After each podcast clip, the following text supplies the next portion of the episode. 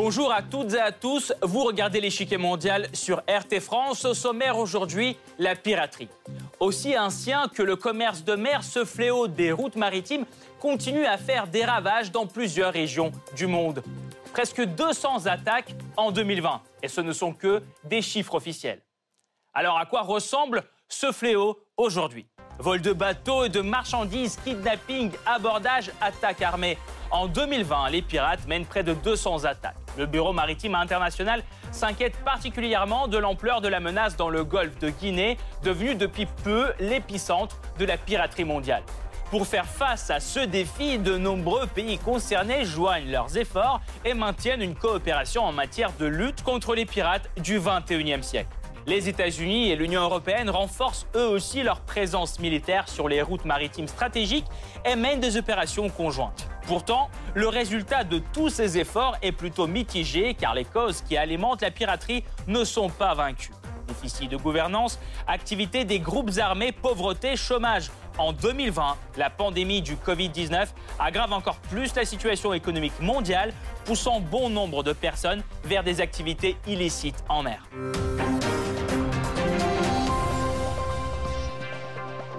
Avant de poursuivre, voici ce qu'il faut savoir sur l'ampleur actuelle de la piraterie dans le monde. C'est le Blitz.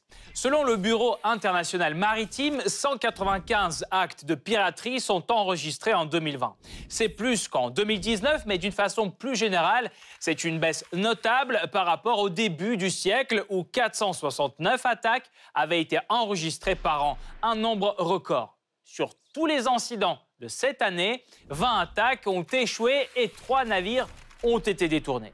Dans le même temps, 11 bateaux ont essuyé des tirs. Les pirates sont par ailleurs passés à l'abordage et sont montés à bord 161 fois. La zone la plus touchée par la piraterie est le golfe de Guinée, qui est à l'origine de la plupart des cas d'enlèvement dans le monde. S'en suivent le détroit de Singapour et l'Indonésie. Plusieurs incidents ont lieu au large des côtes de l'Amérique du Sud, dans l'océan Indien et en mer des Caraïbes, dans le golfe du Mexique et celui du Bengale.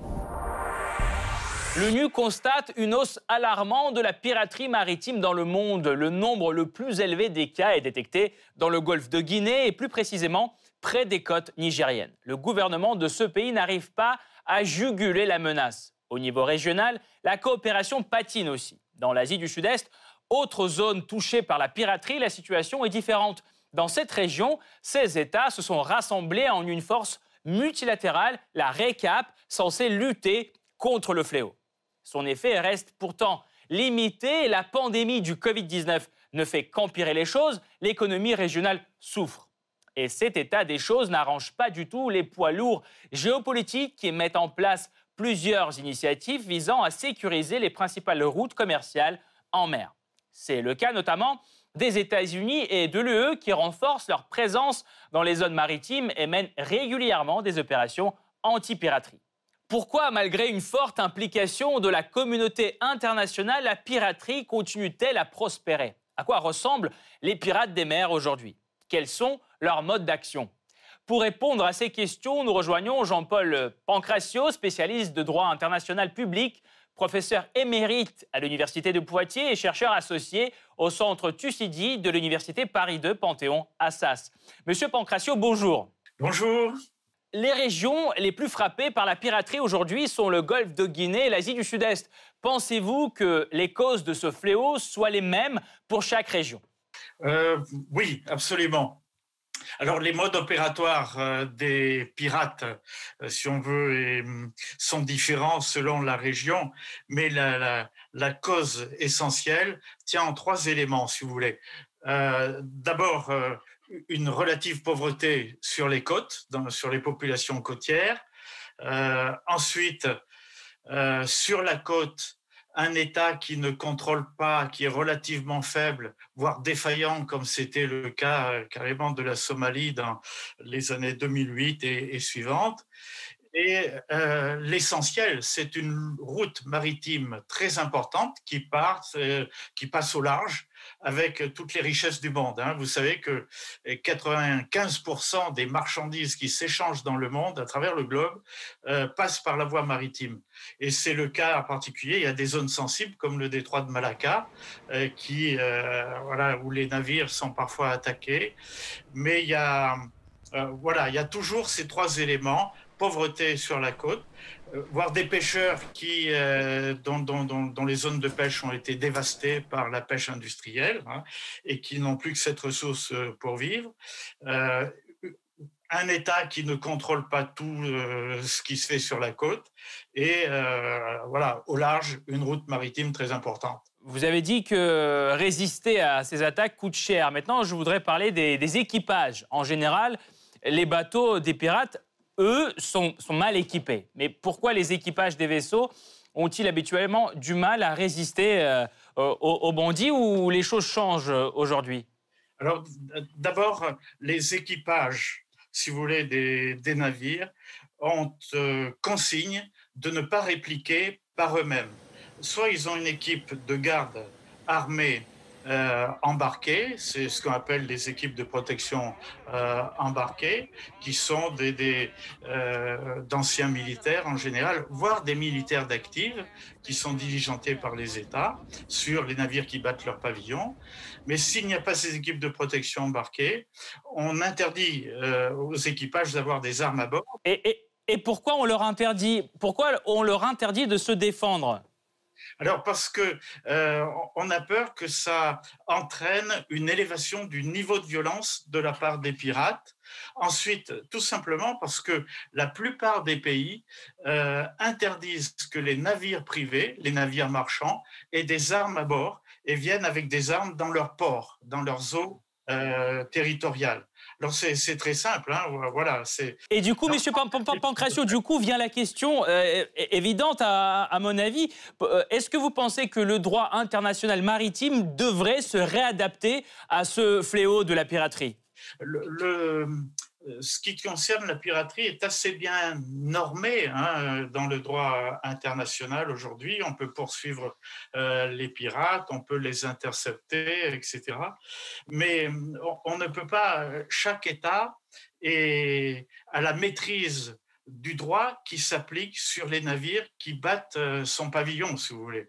Et donc, voilà, il peut, il peut euh, très aisément euh, interdire aux marins de, ces navires de, répliquer à des attaques euh, pirates. il y a les équipes de protection embarquées qui maintenant sont autorisées sur les navires. On, peut y recourir si la piraterie se développe. Merci beaucoup, Monsieur Pancratio. Nous allons poursuivre notre analyse tout de suite, mais nous vous retrouverons à la fin de cette émission pour plus de détails sur le thème de la piraterie. Merci encore. Dans le golfe de Guinée, les pirates se sentent de plus en plus à l'aise. Le 23 janvier, ils attaquent le navire Le Mozart, exploité par une compagnie turque à 320 km des côtes du Nigeria. L'équipage s'enferme dans le château, un espace sécurisé mais en vain. Les hommes armés enfoncent la porte et pénètrent dedans. Un matelot est tué, 15 membres d'équipage sont kidnappés. Trois semaines plus tard, ils seront finalement libérés. Ils sont accueillis à l'aéroport international d'Istanbul par le chef de la diplomatie turque. Les circonstances et les conditions de leur libération restent pourtant floues. Quelques semaines après cet incident, le Bureau maritime international publie un communiqué dans lequel il s'alarme de l'essor de la piraterie dans la région. Les incidents illicites dans le golfe de Guinée présentent actuellement une menace grave et immédiate pour la sûreté et la sécurité des équipages et des navires opérant dans la région. Le BMI ne manque pas de souligner, le golfe de Guinée représente actuellement la zone de navigation la plus dangereuse du monde. La région compte 95% de l'ensemble des enlèvements en mer. Et les incidents y sont particulièrement graves. Plus de 80% des pirates possèdent des armes à feu. Comment expliquer une telle ampleur de la piraterie dans la région? La réponse est plutôt dans la situation socio-économique des pays du golfe de Guinée.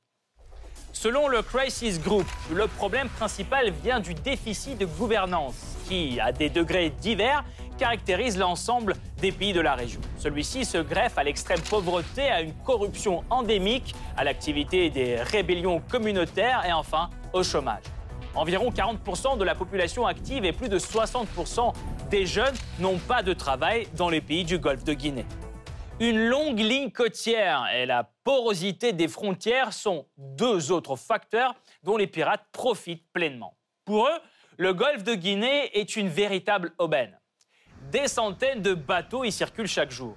Une partie des navires se limite à un cabotage local en sillonnant le long des côtes. D'autres transportent des marchandises vers les pays régionaux en provenance d'Europe et plusieurs autres États.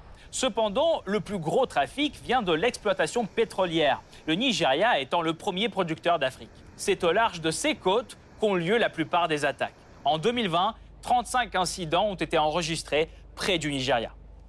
Et cela malgré de nombreuses mesures prises par le gouvernement nigérien pour contrer la menace pirate. Au niveau régional, la lutte anti-piraterie patine aussi. Une situation qui force certains pays à chercher de l'aide à l'étranger. Le 11 janvier, le ministre des Affaires étrangères de Guinée équatoriale rencontre le sous-secrétaire américain à la Défense, Anthony Jantata. L'entretien est centré principalement autour du problème de la piraterie. Le ministre demande le soutien américain, formation du personnel, mise en place d'un mécanisme d'échange d'informations, fourniture d'équipements et de matériel. En effet, Washington est déjà fortement impliqué dans cette région qu'il considère comme stratégique. La marine américaine y déploie régulièrement des forces navales et mène des exercices d'envergure. L'un des derniers en date est celui de la formation Open Game Express, organisée en 2019. 34 pays, 2500 personnes, 95 navires et 12 aéronefs. L'ampleur des manœuvres militaires est sans précédent. L'objectif de l'exercice est de renforcer la sécurité maritime contre les pirates et d'améliorer la surveillance de la ligne côtière. À part Washington, un autre poids lourd géopolitique s'ancre de plus en plus dans le golfe de Guinée. C'est l'Union européenne. Le 25 janvier, Bruxelles annonce la mise en place de son concept de présence maritime coordonnée au large de la côte ouest africaine. L'objectif est de renforcer la coordination entre les marines nationales largement présentes dans la région, celle de la France, de l'Italie et de l'Espagne. Elles pourront désormais s'échanger des informations opérationnelles via le réseau de surveillance maritime européenne, MARSUR. Alors comment se poursuit la lutte contre la piraterie dans d'autres régions du monde? Pourquoi ce phénomène ne fait-il que prendre de l'ampleur ces dernières années? Comment la piraterie a-t-elle évolué au cours des dernières décennies? La réponse après la pause.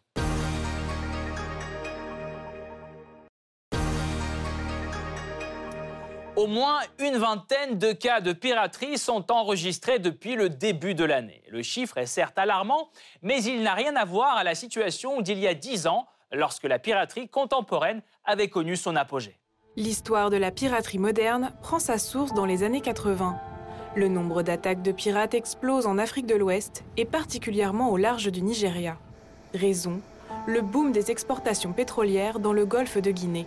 En 1983, l'Organisation maritime internationale adopte une résolution appelant les gouvernements concernés à prendre toutes les mesures nécessaires pour prévenir et réprimer les actes de piraterie. Un appel qui reste largement sur le papier. Les pirates continuent à sévir dans le golfe de Guinée et dès le début des années 90, ils gagnent du terrain dans les détroits de Malacca et de Singapour où passent les pétroliers du Moyen-Orient, les vraquiers d'Afrique et les cargos des États-Unis. Le nombre d'attaques y passe de 3 en 1989 à 309 en 1999. Une hausse sans précédent qui pousse les pays de la région à s'unir face aux défis communs. Dès l'année 2000, le Japon met en place, avec l'Inde et la Malaisie, des exercices navals anti-pirates. Quatre ans plus tard, l'Indonésie, la Malaisie et Singapour lancent des patrouilles coordonnées maritimes et aériennes. La coopération régionale porte un coup sévère à la piraterie, mais celle-ci ne disparaît pas. C'est à cette même période que la piraterie explose près des côtes somaliennes. Plongé dans une interminable guerre civile depuis des années 90, ce pays connaît une crise humanitaire d'envergure. Pauvreté, famine, faiblesse du centre fédéral Mogadiscio. Des conditions qui créent un terreau fertile pour l'activité de piraterie. À celle-ci s'ajoute aussi la situation géographique avantageuse de la Somalie, qui se trouve à proximité du golfe d'Aden, par lequel transitent environ 20 000 navires chaque année. Les pirates y sont largement des pêcheurs locaux qui cherchent à gagner leur vie. Au début des années 2010, c'est la zone la plus dangereuse du monde. En 2011, 237 incidents y sont signalés et 216 membres d'équipage sont pris en otage. Sous prétexte de lutte anti-piraterie, l'OTAN déploie ses forces navales au large de la Somalie. La Chine, la Russie, l'Inde et le Japon y envoient aussi leurs navires de guerre. La situation se stabilise peu à peu. L'épicentre de la piraterie mondiale devient l'Asie du Sud-Est et dès l'année 2018, c'est le golfe de Guinée. Rien qu'en un an, les pirates y mènent 82 attaques, un chiffre inouï pour cette région à la croisée des routes maritimes. Premier producteur régional du pétrole et pays le plus frappé par l'activité pirate, le Nigeria renforce ses forces navales et adopte une loi anti-piraterie, mais ces mesures s'avèrent peu efficaces. La coopération régionale ne donne pas non plus de résultats. En 2020, la piraterie connaît une hausse alarmante dans le golfe de Guinée et aussi au niveau global. En fait, qui sont ces pirates qui menacent la stabilité des échanges commerciaux dans des régions si différentes? Tout d'abord, ce sont des voyous des mers qui se tournent vers la piraterie à cause de la pauvreté. Dans certaines zones, comme la Somalie ou le Venezuela, les pirates sont d'anciens pêcheurs poussés par la surpêche à attaquer des navires. Il y a aussi les gangs financés par des mafias et d'autres groupes criminels. En effet, entre 2005 et 2012, les pirates de la Corne de l'Afrique reçoivent plus de 330 millions de dollars de rançon. L'argent est largement utilisé au profit des groupes armés. Il existe aussi un autre type de pirates appelés terroristes maritimes. Ils attaquent des bateaux pour des raisons idéologiques ou politiques.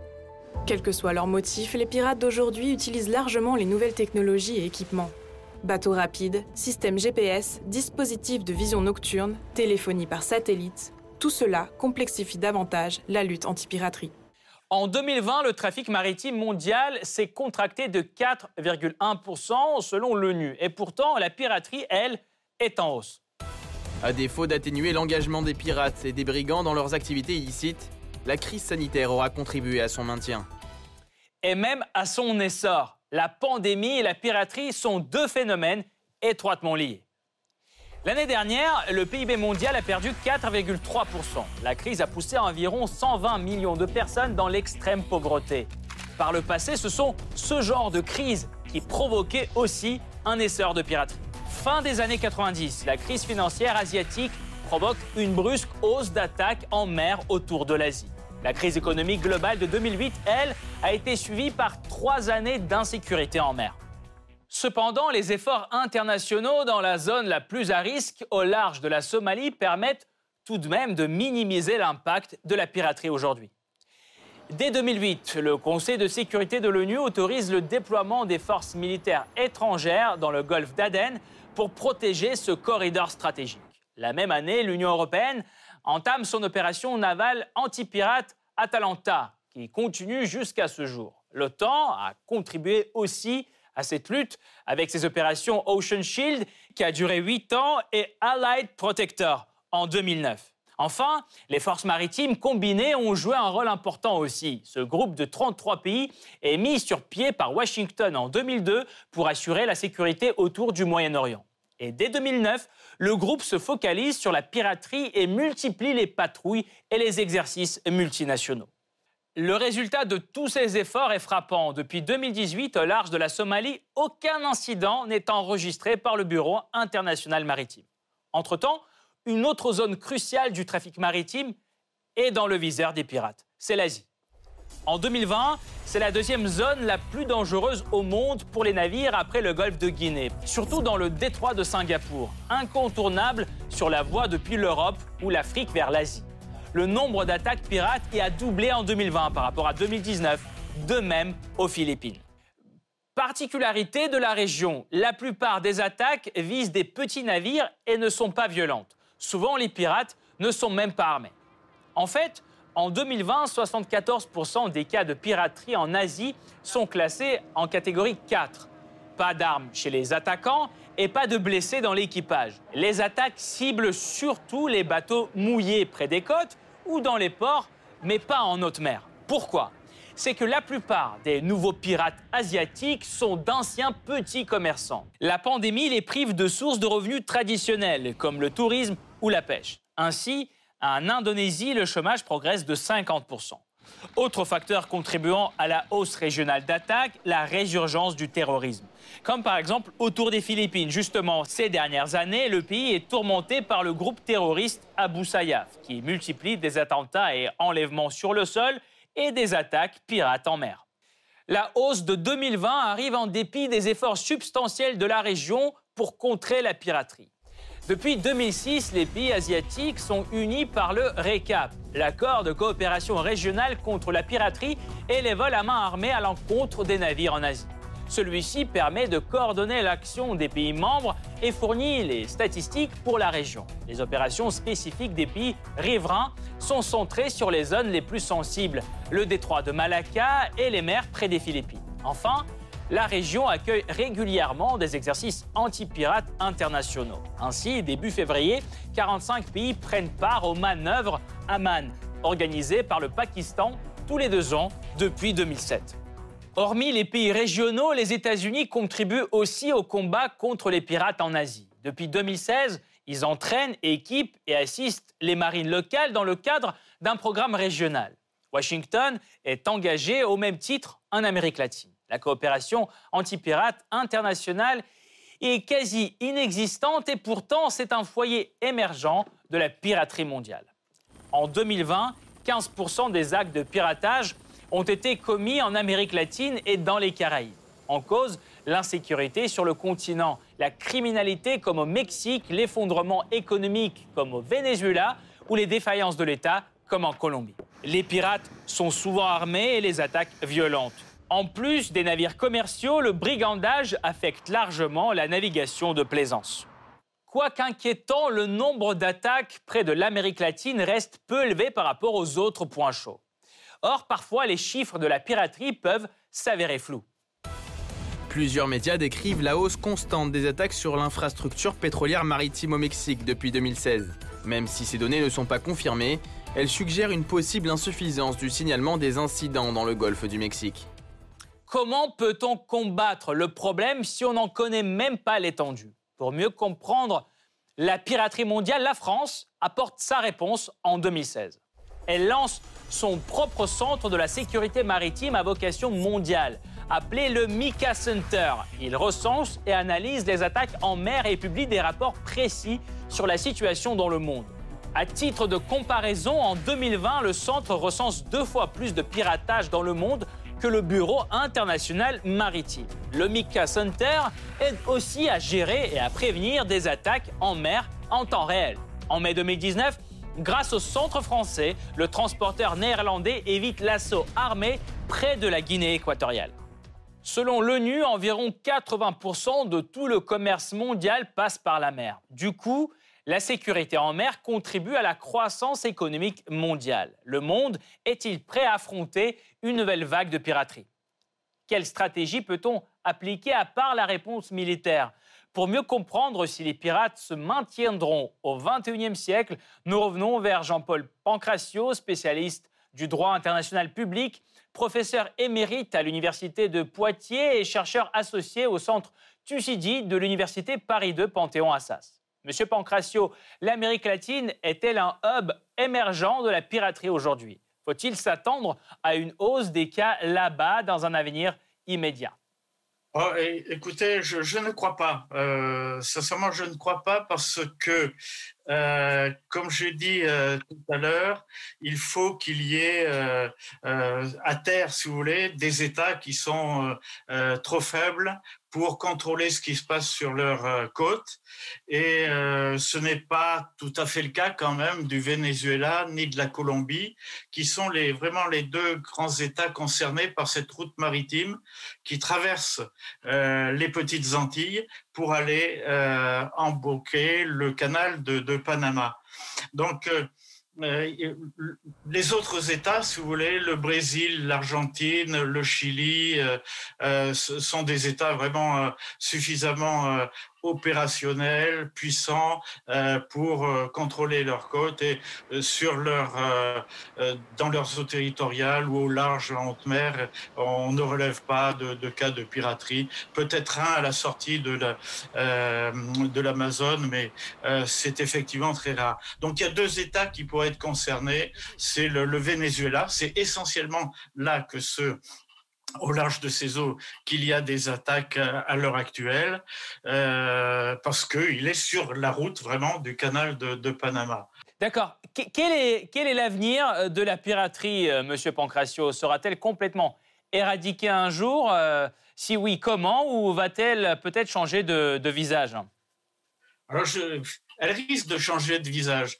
Je ne la vois pas être éradiquée parce que d'abord, hum, les zones peuvent toujours se diversifier. On voit qu'elles ont évolué. Il y a quelques années, il n'y avait pas du tout de piraterie euh, euh, dans, euh, dans la mer des Caraïbes, par exemple. Hein.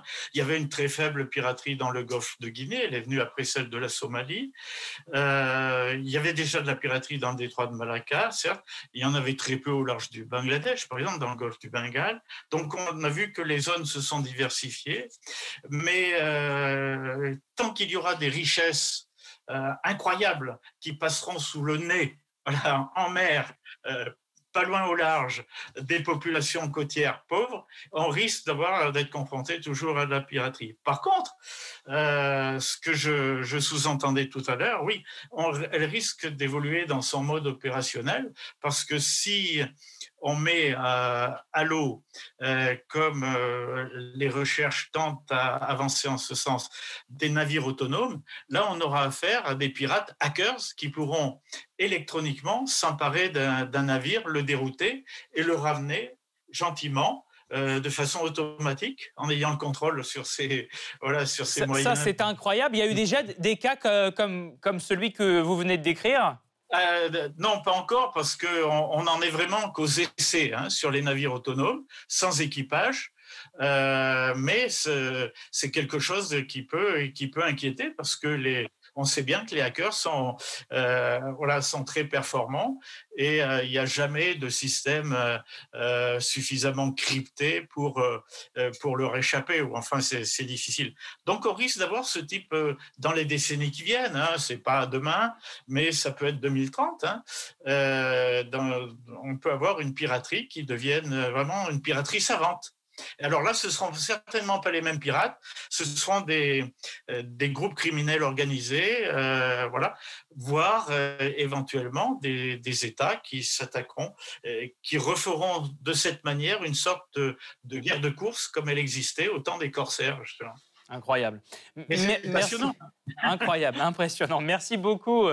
Euh, Monsieur Pancracio, Jean-Paul Pancracio, spécialiste du droit international public, professeur émérite à l'Université de Poitiers et chercheur associé au Centre Thucydide de l'Université Paris 2 Panthéon-Assas, était là aujourd'hui avec nous pour apporter son analyse dans cette émission. Cette partie-là n'est pas encore terminée. La semaine prochaine, une nouvelle partie vous attend avec d'autres pions sur l'échiquier mondial. À bientôt sur RT France.